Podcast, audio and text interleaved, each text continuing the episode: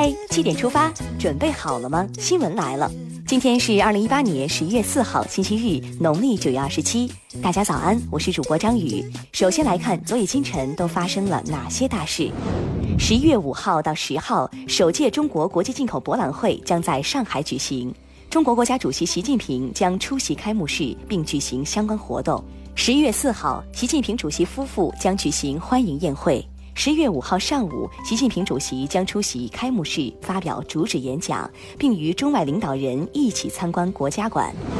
三号，首届中国国际进口博览会举行新闻发布会。据介绍，博览会吸引了五十八个“一带一路”沿线国家的超过一千多家企业参展，占参展企业总数将近三分之一，将成为共建“一带一路”的又一个重要支撑。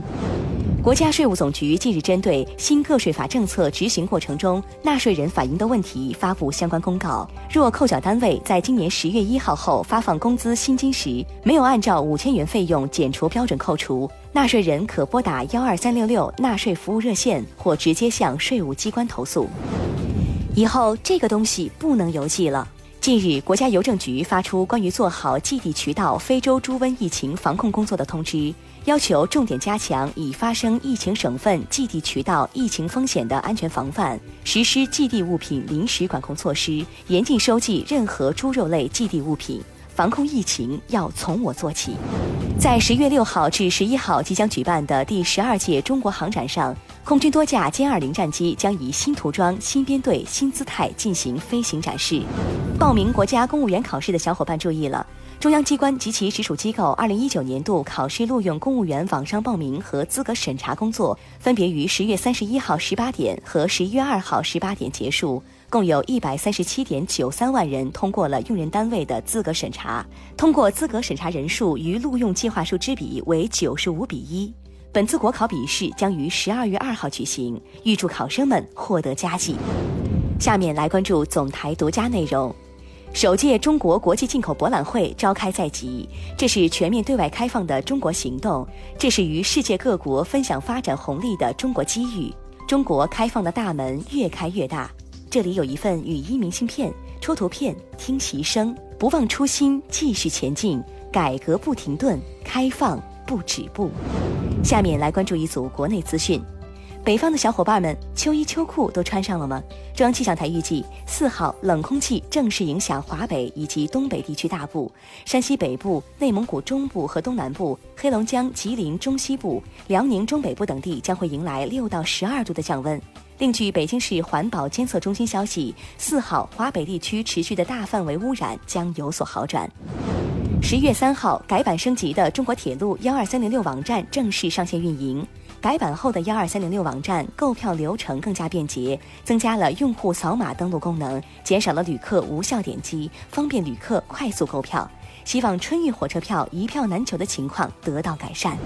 居住在北京的老年人迎来好消息，近日北京市印发意见。将享受北京市老年人免费乘车、逛公园等社会优待服务政策的对象范围，从本市六十五周岁及以上常住老年人口调整为本市六十周岁及以上常住老年人口。看得见的好政策，点赞。安徽省合肥市检察院十一月二号以涉嫌故意杀人罪，对今年十月二十三号持刀抗拒抓捕、刺死抓捕民警张雪松的犯罪嫌疑人王真依法批准逮捕。严惩罪犯。三号晚上十九时二十一分左右，一辆重型半挂载重牵引车行驶至距兰州南收费站五十米处，与多车相撞，造成重大道路交通事故。截至昨天晚上二十三点五十四分，事故已造成十四人死亡、三十四人受伤、三十一辆车不同程度受损。肇事司机自述刹车失灵，现已被公安机关控制，正在接受调查。三号，在江苏南京遗体器官捐献者纪念林，上百名志愿者同事送别民警许长华。许警官去年四月患上渐冻症，在生命的最后时刻，他选择捐献遗体用于医学研究，向许警官致敬。近日，浙江省最多跑一次改革办公室的招牌被网友爆料在微博上，并被吐槽为奇葩部门。然而，网友们并没有跟着吐槽，反而站出来科普。这个机构是为了简化政府机关办事流程，让市民真正享受到便利才成立的，绝不是所谓的奇葩部门，而是良政。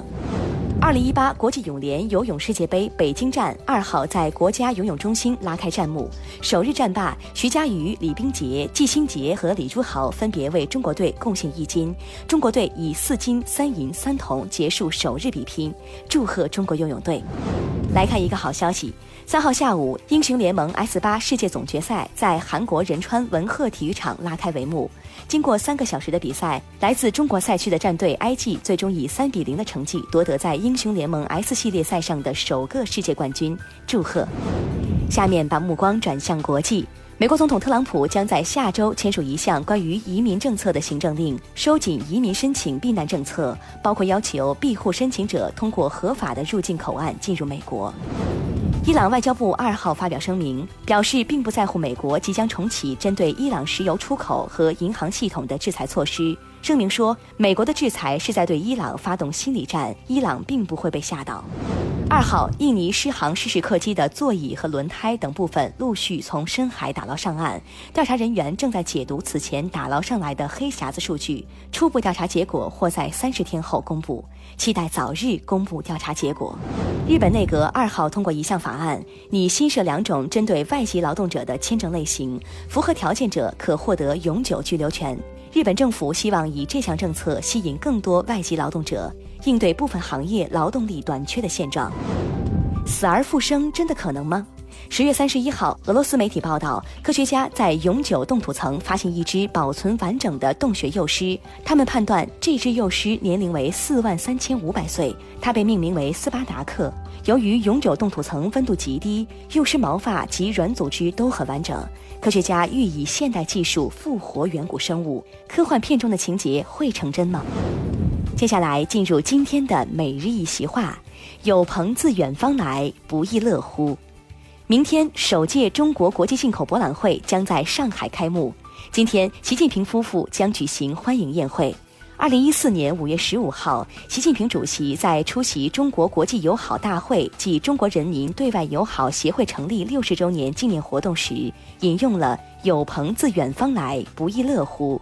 习近平主席说：“这是两千多年前中国哲人孔子说的话，表达了中国人民对朋友到来的愉悦。我们邀请中外朋友相聚一堂，就是要感谢大家为中外友好事业做出的不懈努力，回顾为共同目标而奋斗的峥嵘历程，畅谈长期合作结下的深情厚谊。有朋自远方来，不亦乐乎？出自《论语》。”意思是志同道合的朋友从远方而来，不也感到愉悦吗？表达出对远道而来朋友的欢迎。最后是今天的每日话题：南京所有公交车将装驾驶室隔离门，司机被要求打不还手，骂不还口。最近，重庆公交坠江事故引发了网友关于公共交通安全的大量讨论。为应对驾乘纠纷，南京公交集团表示，预计到二零一九年，近八千辆公交车的驾驶室将全部装防护隔离门，还要求驾驶员在运营过程中对乘客做到打不还手、骂不还口。驾驶员如受了委屈，单位会给他委屈奖。你对南京的这一做法怎么看？你觉得应该如何维护驾乘关系？欢迎留言分享。好了，今天的七点出发就到这里。更多精彩内容，请关注央广新闻微信公众号。咱们明天再见。